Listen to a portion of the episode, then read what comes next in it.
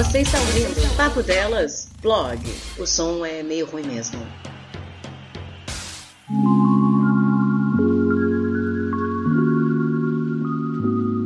Oi, pessoal, tudo bom? Então, eu pretendia fazer essa gravação de uma maneira muito mais bonitinha pelo Audacity, né, para poder editar tudo legalzinho, mas vai ter que ser um blog porque tá difícil. Mas o que aconteceu, galera? No último episódio que a gente fez, né, no de retorno, na live a gente, eu comentei, né, que tava no período de mudanças e tal, taranã, e que eu tinha me mudado pro estado mãe das Minas Gerais, pro interior. E aqui estou eu. Achei uma casinha no centro da cidade, tananã, que tava num preço bom e que já estava agitando as paradas para poder me mudar para essa casa, que no dia da gravação eu ainda não estava na casinha. Estava fora da casinha. Aí, tudo bom.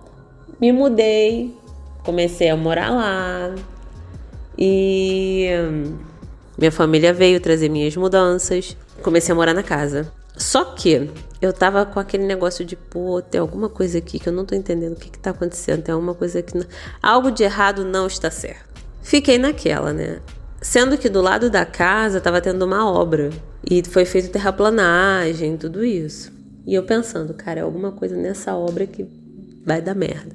Aí há duas semanas eu tava voltando do trabalho e os pedreiros estavam mexendo na obra, tiraram os tapumes, porque tinham tapumes enormes, assim, não dava pra ver nada do lado, do lado de dentro. E aí eu entrei, assim, fofoqueira que sou, fui olhar lá. Aí vi que a lateral da casa, no processo de terraplanagem, eles não deram nenhuma distância segura e não fizeram um muro de contenção para sustentar a casa.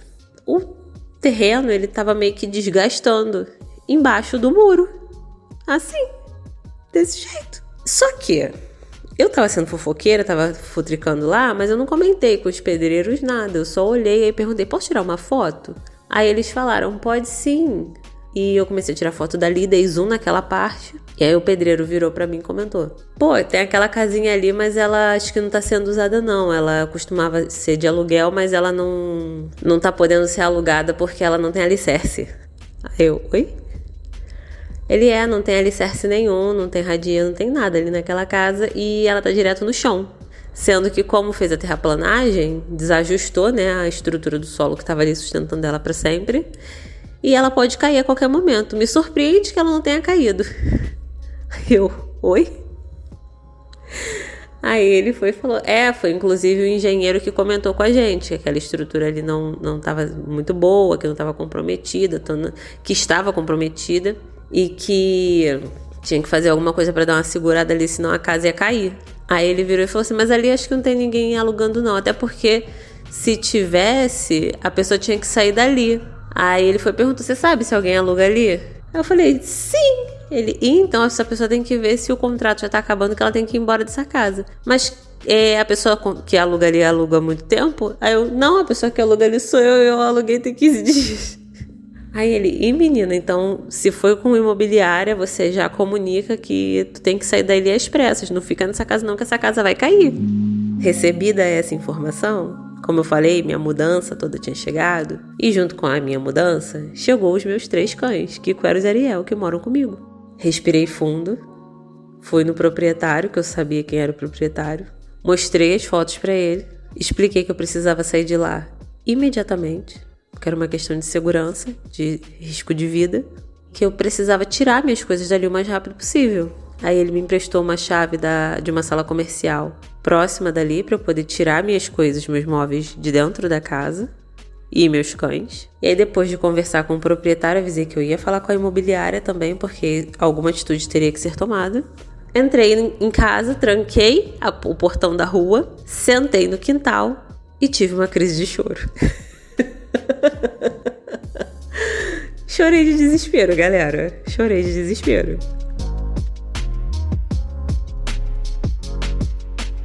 Aí meus cães ficaram perto de mim, que eles não estavam entendendo nada. Eu tinha acabado de chegar da rua, eu estava sentada no chão chorando. Respirei, me recompus e fui armar o famoso barraco na imobiliária.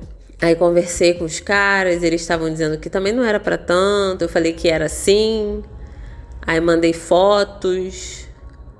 Aí eles falaram: não, mas essa casa aí já tem muito tempo que essa, essa terraplanagem foi feita. Eu falei assim: muito tempo não, tem seis meses que eu já pesquisei. Aí eles falaram: não, mas ele já passou pela estação das chuvas e a estrutura ficou sustentada. Eu falei assim: não importa se ela aguentou uma estação de chuvas. Se ela cair, quem morre sou eu.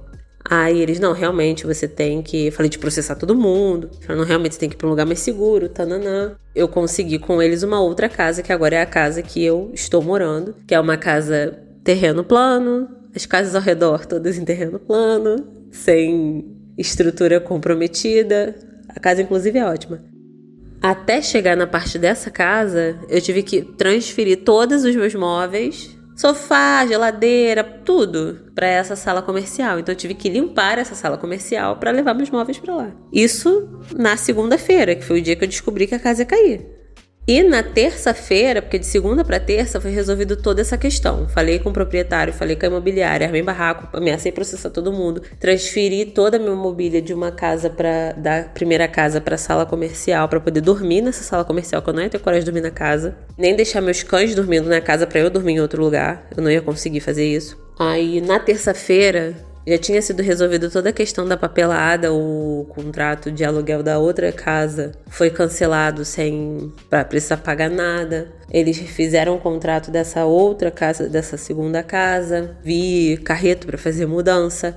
O carreto foi lá na sala comercial, botei todas as, todos os móveis no carreto, trouxemos para essa casa nova. Foram duas viagens para trazer toda a mobília. O valor da mudança eles pagaram. Cheguei com tudo aqui nessa casa nova, tudo bagunçado. Eu tenho que lembrar muita coisa, galera. Tudo bagunçado aqui nessa casa nova. Tive que limpar essa casa com os móveis já aqui, porque foi de um dia pro outro. Matei algumas baratas, poucas, mas tinham.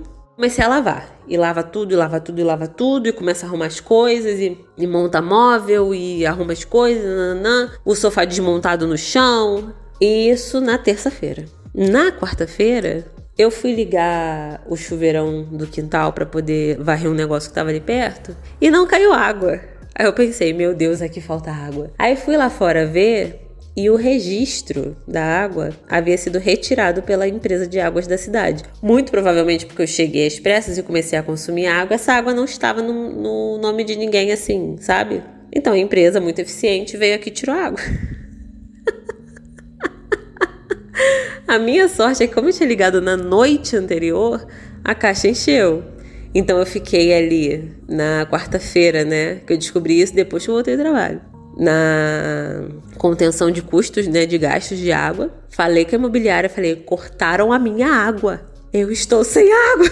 O rapaz da imobiliária Falou que na quinta-feira ele ia passar aqui de carro comigo para me levar direto na empresa de luz e de água para eu passar já tudo pro meu nome e pedir para religar de uma maneira emergencial. E aí eu tava tão nervosa com tudo isso, graças a Deus a quinta-feira era ponto facultativo, eu tinha tempo. Mas eu tava tão nervosa que eu não consegui dormir de quarta para quinta.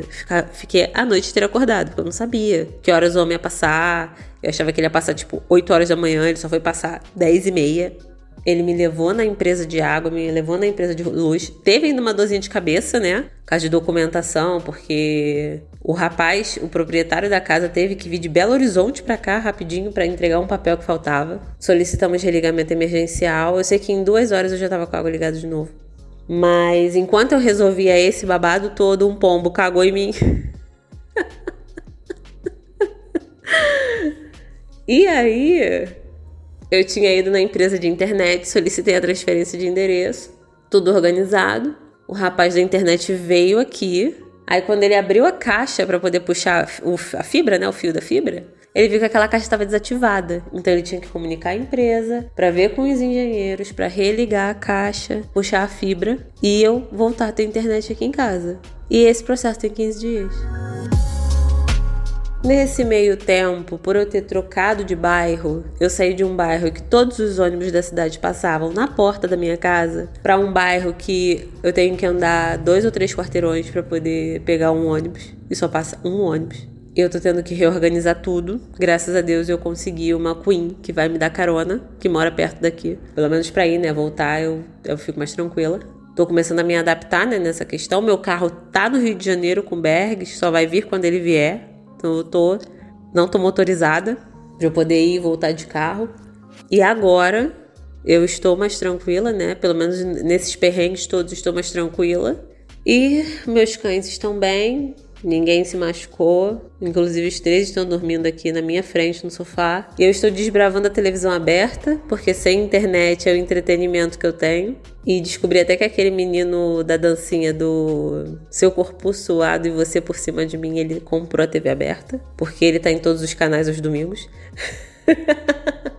Hoje, inclusive, é um domingo. Amanhã eu vou arrumar um barraco lá na empresa de internet depois do trabalho. E gostaria de fazer uma menção honrosa aqui, porque esse auê todo de descobrir que a casa ia cair, podia morrer todo mundo, eu ter essa crise nervosa e conseguir me mudar, fazer toda a mudança, desmontar móvel, carregar peso, tudo isso, eu não teria conseguido sem a ajuda do Matheus. Inclusive, eu perguntei se eu podia mencionar o nome dele aqui que pra galera que ouviu o Café com Porrada, é o irmão do Krau. Eu tô morando na cidade que o Krau morava, agora o Krau mora no Paraná, mas a família dele é daqui. E eu vim fazer o concurso para cá exatamente porque era uma cidade que eu conhecia alguém. E tudo isso eu só consegui sair ilesa de todo esse auê graças ao Matheus. Por isso que eu perguntei se eu podia mencionar o nome dele ou se eu teria que usar irmão de um amigo meu, alguma coisa assim, sabe? Mas ele falou que eu podia falar dele. Que é um anjo. Esse homem é espetacular, ele é maravilhoso, ele merece tudo de bom na vida dele. Porque, meu Deus do céu, se ele não tivesse me ajudado, eu tinha pirado, eu tinha ido de base com certeza.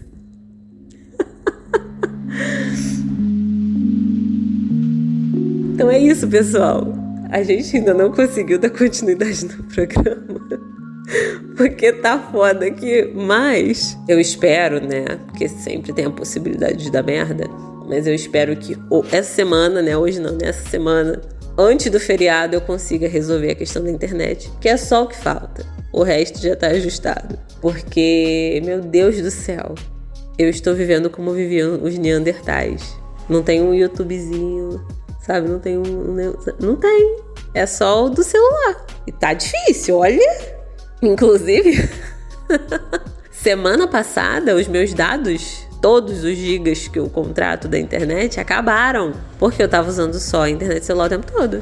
E aí eles acabaram, eu fiquei acho que uma semana funcionando apenas os aplicativos do, de rede social, Facebook, WhatsApp, é, Twitter, Instagram muito mal. Eu não conseguia olhar um Google para me achar se eu tivesse perdida. Foi um desespero, vocês estão entendendo? E aí eu fiz uma adaptação, porque os meus pacientes de atendimento online, normalmente eu utilizo plataforma Meet, né, para fazer as chamadas. E eu tive que usar a chamada do Zap. Nunca tinha feito consulta pelo Zap.